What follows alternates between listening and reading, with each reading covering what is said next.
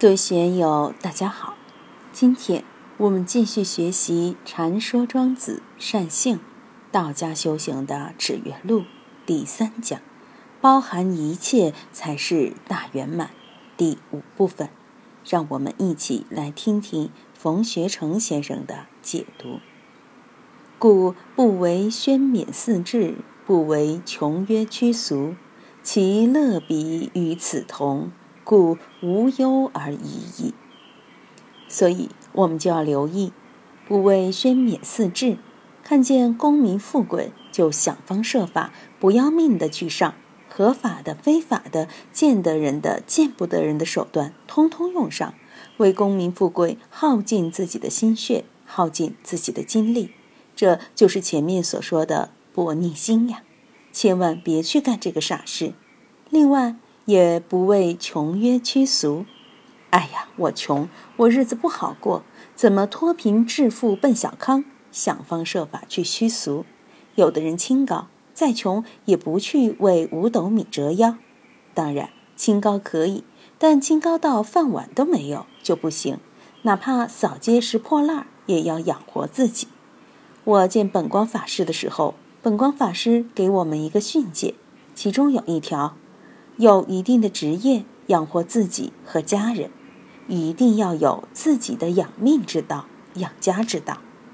如果自己都养不活，家里的人也养不活，那你学什么道？废人一个而已。清高可以，但不能因为清高使自己成为废人。既然是学道的人，肯定比别人高明，比别人更有力量。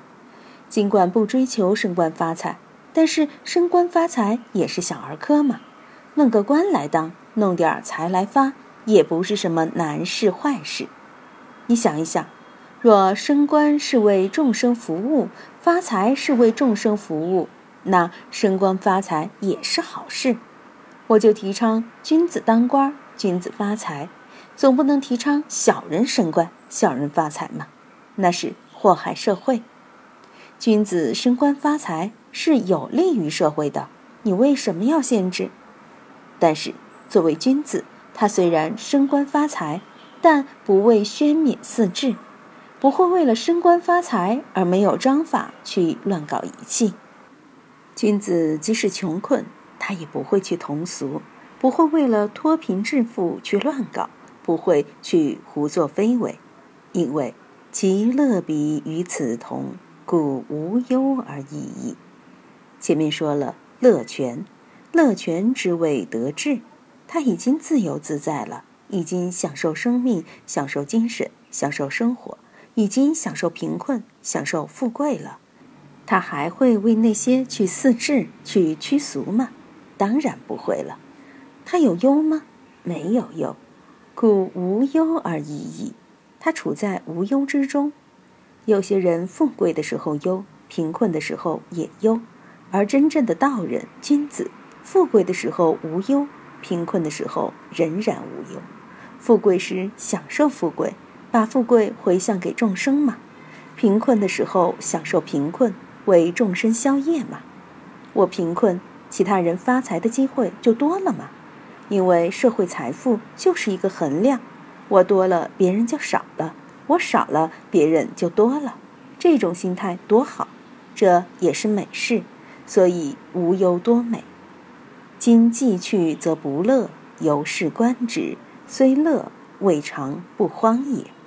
有的人财富地位在就欢喜，去掉了就不乐，由是观之，虽乐未尝不荒也。这种建立在功名富贵之上的乐是不踏实的，所以未尝不荒也。什么是荒？来了就要去吗？春夏秋冬四时轮班，春生夏长当然一派兴旺景象，秋收冬藏就是一派肃杀之象，回收一切，这是自然现象。人也是这样，算命的都知道，人生的十二运程：长生、木易、官带、临官、地旺，过了就是衰、病、死、木、绝、胎、养，它是顺着这个来的。十二运程，任何人也免不了，那是自然之道。盛衰盈虚，成住坏空，这就是自然之道。你老是成住，否认坏空，拒绝坏空，能由得了你吗？你永远拒绝医院，拒绝太平间，拒绝阎王的请柬，可能吗？阎王的请柬来了，就欢欢喜喜的去，不到阴曹地府去玩一玩，还是人生的一大遗憾呢。哪里都该去走一走，天堂可以走一走，极乐世界走一走，地狱也去走一走，这个才是乐全之事。故曰：丧己于物，失性于俗者，谓之道止之名。佛法批评颠倒见。庄子也批评颠倒见，不仅是颠倒见，而且是颠倒生命、颠倒人生，所以是倒置之谜。我们很可怜，众生都是倒置之谜，因为我们丧己于物，我们的生命、精神都被物欲所驱使，都跟着物欲在跑，随着物欲所转，我们的喜好、心性都是在从俗。都在流入庸俗之中、世俗之中，我们的价值观念、精神世界俗不可耐，怎么不叫道之之名呢？为什么学佛的人最初入门，老和尚给大家打皈依的时候，都要谈到颠倒见，把颠倒见颠倒过来？颠倒见实际上就是烦恼，颠倒见颠倒过来就是菩提。如果我们从丧己于物、失性于俗颠倒过来，我们就不丧己了，就从物欲之中解脱出来了，就从俗态之中解脱出来，我们就成道人了。庄子的善性说到了修身养性的方方面面，其实也就是一个价值观念的问题。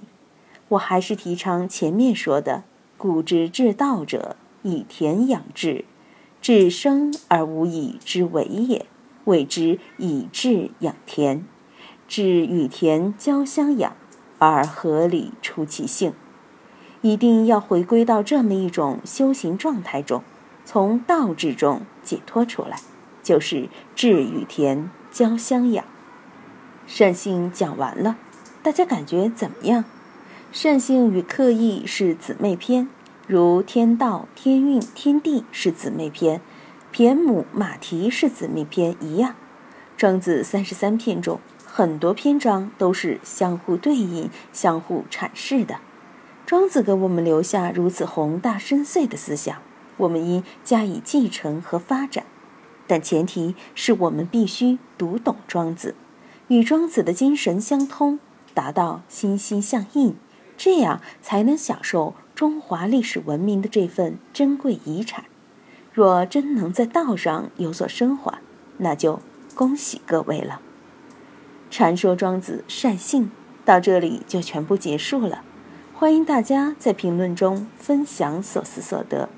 各位也可以通过我的另一个专辑《庄子原文三十三篇朗读》通听原文。我是万万，我在成都龙江书院。为您读书。